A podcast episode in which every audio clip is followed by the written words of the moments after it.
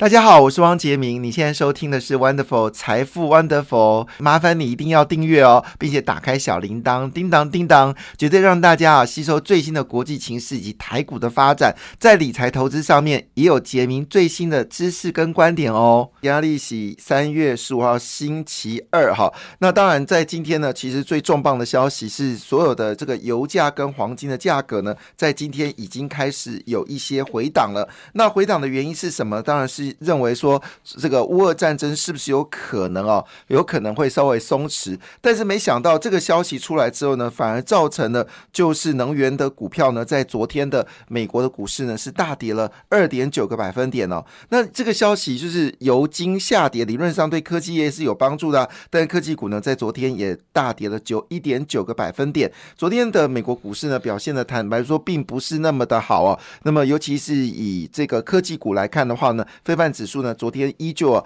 大跌了三点零七个百分点，倒是非常的例外哈。但是呢，也有上涨的股票，包括像是可口可乐啊、Three M、沃尔玛。嘉德宝、开拓重工、麦登呃这些股票呢，其实昨天都有上涨啊，比较是类似那种生活品的股票是有上涨的。但是呢，比较特别的事情是，Nike 呢则是大跌了四点一三个百分点哦。那这是昨天的一个很特别的状况。但因为油价走低哦，那么航空股部分看起来，美国航空呢上涨一点六四个百分点，联合航空呢只是上涨零点四三个百分点哦。那我们知道，我们最近的航空股票呢表现的是比较好的一个事情。那因为随着升息的时间越来越接近哦，那这个三月十八、十九号，美国联储局呢就要正式开会了。那么市场认为呢，应该是会升息。那么升息幅度非常焦焦虑哦，因为会升一码还是两码？如果升一码哦，那这个世界就没什么事了。那如果扣除了乌俄战争的阴影之下呢，这一波因为升息的忧虑造成股票下跌呢，在联准联准会呢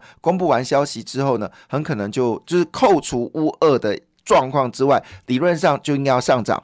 那如果说升两码的话呢，那明显的看出来，这个升息一宣布之后呢，股票会开低，然后走高。所以换个角度来说，最近科科技股的下跌呢，比较跟乌俄战争是没有关系的，比较是在乎的就是在三月十八号、三月十九号美国联储局开会的时候呢，这个升息的忧虑哦，因为升息代表的事情，是因为我们知道科技股的配息的这个值率，台湾的配息值率很高了，但是以欧美来看呢，这个值率并不是那么的。吸引人哦，因为大家追逐的科技股都是追逐它股价的上涨，并没有追逐它的盈利。那事实上，美国的公司呢也比较偏向，像苹果有很多年都没有配发利息，他认为它是一个成长型的公司，必须把赚的钱继续研发新一代的产品，所以好几年没有配息。但是最近稍微配息，但息率也是普普通通，不像台湾动辄四趴、五趴、六趴、七八十。十趴的一个息率，像技嘉、维新啊，这个息率都可能是将近八九个百分点了。这个在美国基本上比较难发生的。所以换个角度来看的话呢，所以如果升息的话，当然对于科技股这个配息能力来说的话，就有一些落差，所以造成了市场的一个担忧。但这个事情跟台湾是完全不能比拟的。台湾比较担心的还是在中国的一个生产基地哦。好，所以我们回到一件事情，没错，最近最大的消息就是有关深圳了。深圳现在属于一个半封城的一个状况。那你知道这次所封城的领域可能占了中国 GT 百分之五十哦。对于今天的科技股来说呢，又是一个利空消息。等我们来谈，我们现在谈哦，到底在最近什么热热门股是最热的哈？那么第一个当然就是有关这个电力的问题，这个比较偏向是本土的问题啊。因为三零三月三号的这个大停电呢，呃，目前为止呢，大家还是很关心啊，台湾的电力到底足不足够？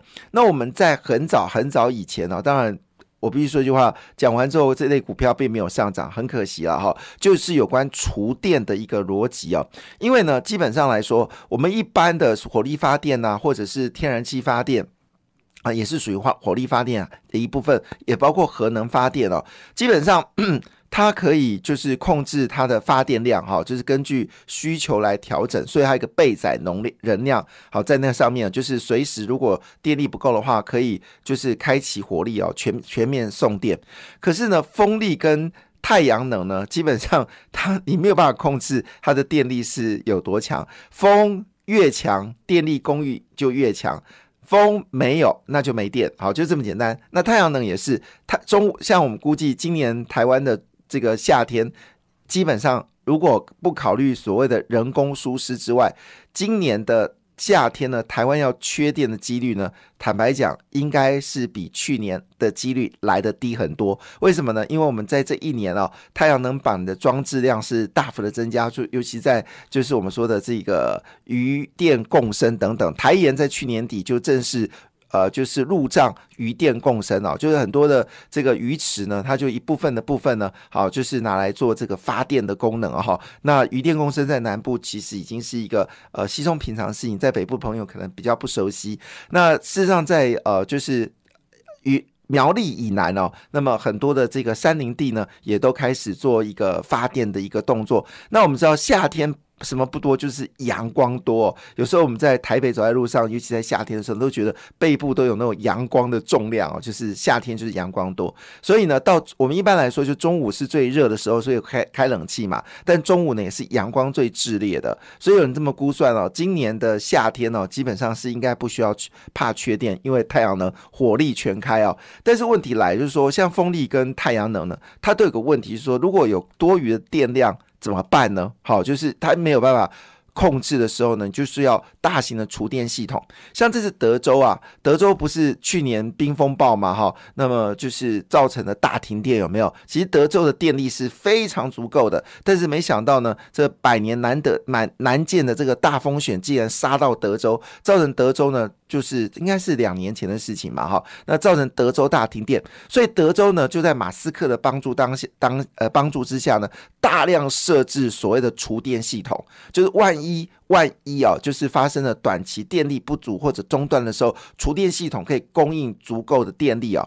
当然那时候我们就估计啊，那但是因为德州的状况跟台湾不一样，它是因为德州地大物博嘛，他们这种所谓的天然电的这个能量是比较强的，所以他就把这个多余的电力呢，就储存在所谓的这个大型的储存电力的这个储存槽当中。好，那因为他们地大物博，所以可以比较多空间来做这件事情。好，当然台湾如果将来真的要走向所谓绿能，储电系统是必然的，因为晚上就没有太阳能了，所以很可能你多余的。白天的太阳能的这个电力呢，要用储电系统储起来，那么供应晚上的需求。如果我们将来台湾真的要百分之百全都绿能的话，储电系统肯定是一个很大的市场。但他们的焦点呢，都放在台达电啊。那我们那时候就讲哦，台湾其实这这两家公司哦，能力这两这三家公司能力很强，一个是中心电，一个是华晨，好，另外一个就是那个。呃，大同哈，但是讲完之后呢，呃，中心店因为发生了就是之之前的舞弊的事件，好，反正造成股票下跌。如果当时你有买的话，恭喜你，大概现在已经赚十块钱了哈。那现在股价呢，已经回到五十块钱，这是比当时发生的事件哦，已经大幅上涨，大概十几块钱。那昨天是涨停板了。估计应该还是蛮强的，因为中心电在重电部分很强。另外就华晨，华晨也大概从差不多二十七八块，现在已经涨到四十二块了，所以是有涨的哈。那华盛呢，昨天基本上快接近涨停板。那么第三个就雅丽哦，那么雅丽也是属于重电的部分哦，是属于电线电缆部分呢。那么昨天呢也上涨了八点一九个百分点哦，所以昨天看得出来，基本上呢，好，这跟重电有关的股票呢，确实表现的非常强。比较弱是东源哈。东元真的是阿斗哥哎，拜托你再努力一下吧。东元这么好的公司，它不是只有所谓的发这个所谓的就是呃电风扇的马达之外，其实它在中电部分也很强。这股价真的是疲弱不堪哦，现在只有二十九块二十九块七哦，不涨反跌哦，这是蛮特别的。拜托一下哦，就是东元是要。努力一下，这么优质一家公司，怎么股价一直突破了三十块啊？所以现在重电有关中心电、华晨跟雅丽哦，虽然股价已经涨了一波，但我估计啊，这个长趋势不会改变。如果台湾真的要走向所谓的绿能的话，厨电系统肯定必须要大幅投资。现在我们在风力发电啊，离岸风电跟这个太阳的部分呢，其实真的有加码加把劲。可是基本功啊，基本功就厨电系统这部分，据了解呢，其实达成率可能不到十个百分点哦。所以将来还有九十个百分点的空间，我认为像这样的公司的股价，可能在未来的空间是充满想象哦。那么昨天呢，除了这个中心电、华晨、雅力之外呢，因为受到镍价很快就要开盘了哈，那么现在这个全球呢都在封不锈钢哦，所以昨天这个星光钢的股价呢已经飙至六十六块，真的。真的是人生一场梦哦。那么星光钢以前股价可能就二三十块，现在已经到六十六块。那当然影响所及，包括华兴的股价呢，也开始最近也步步进逼哦。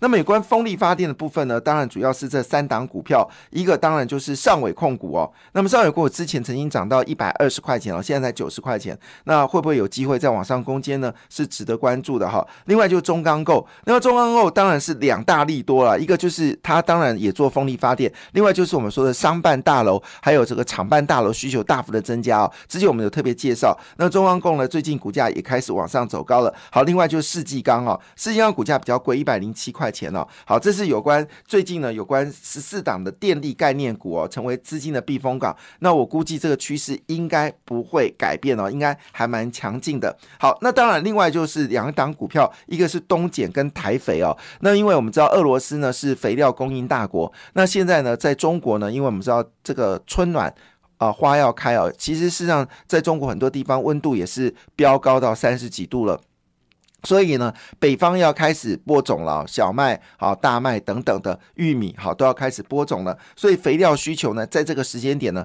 是最大的。其实奇怪，就在这个所谓的肥料需求最大的时候，好这个。这个俄罗斯的战争呢，实际上已经让这个呃，就是俄罗斯的肥料大王哦，大亨啊赚进世界财哦，那也是哦，真的不能再打打下去哦。当然，第一个就是全球缺肥料，所以这个问题呢，也使得东碱跟台肥的股价呢，尤其东碱最近真的是涨势惊人，已经好几根涨停板了。那台肥呢，昨天呢也开始上涨了。那么台肥呢，主要原因是它有生产所谓的尿素，而俄罗斯是国际间主要的尿素出口国，那尿素呢，基本上就是肥料的一个主要的供应来源了。那么台肥呢是有这个台塑，呃，这有这个尿尿素的一个一个供应。那至于有没有出口这个事情，可能就要研究了。也使得今天呢，昨天呢，台东碱跟台肥股价呢表现的非常非常的强劲哦。这是昨天呢，在整个传产股票里面呢几个比较不错的讯息哦，提供大大家错。做参考，那因为最近呢，这个黑海已经开始恢复出口了，所以农农粮农粮的供应呢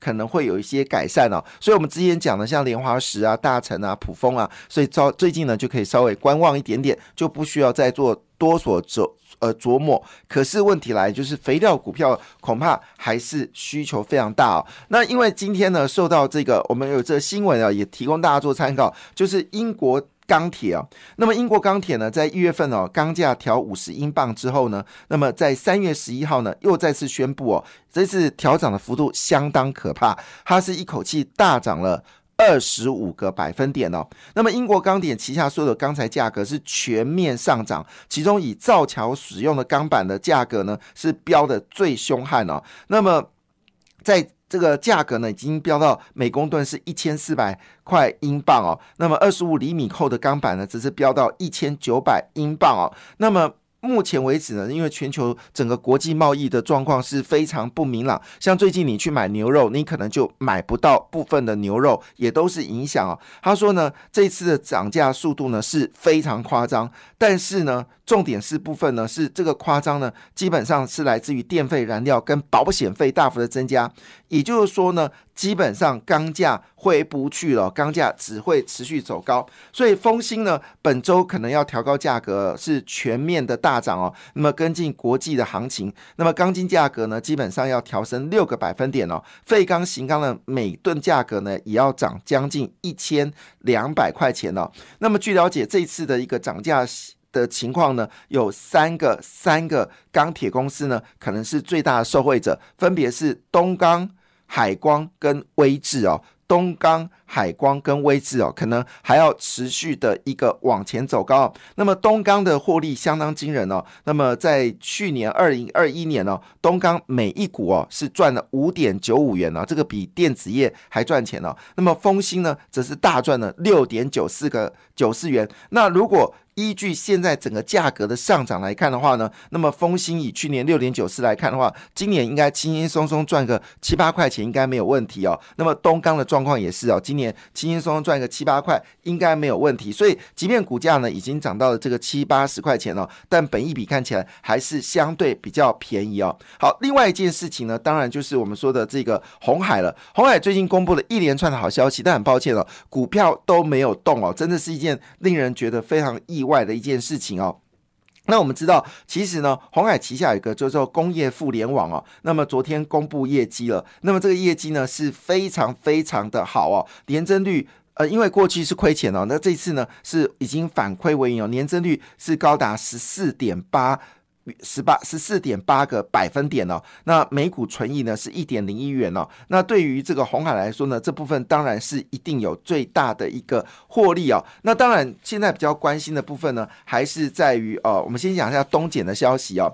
那么东碱呢，因为现在俄乌战争哦，对于物料的冲击呢，也蔓延到化肥的。这个领域，那么引导了这个钾钾肥大涨哦，其中东碱就是一七零八哦，还有台肥哦，基本上呢是最大的受惠者哦。那东碱呢，昨天股价是涨停板四十八点四哦，创二零零九年以来的新高哦。好，那当然呃，因为时间关系，就提供大家做参考。我想焦点还是俄乌战争哪些产业获受惠。感谢你的收听，也祝福你投资顺利，荷包一定要给它满满哦。请订阅杰明的 Podcast 跟 YouTube 频道财富湾。Wonderful，感谢，谢谢 Lola。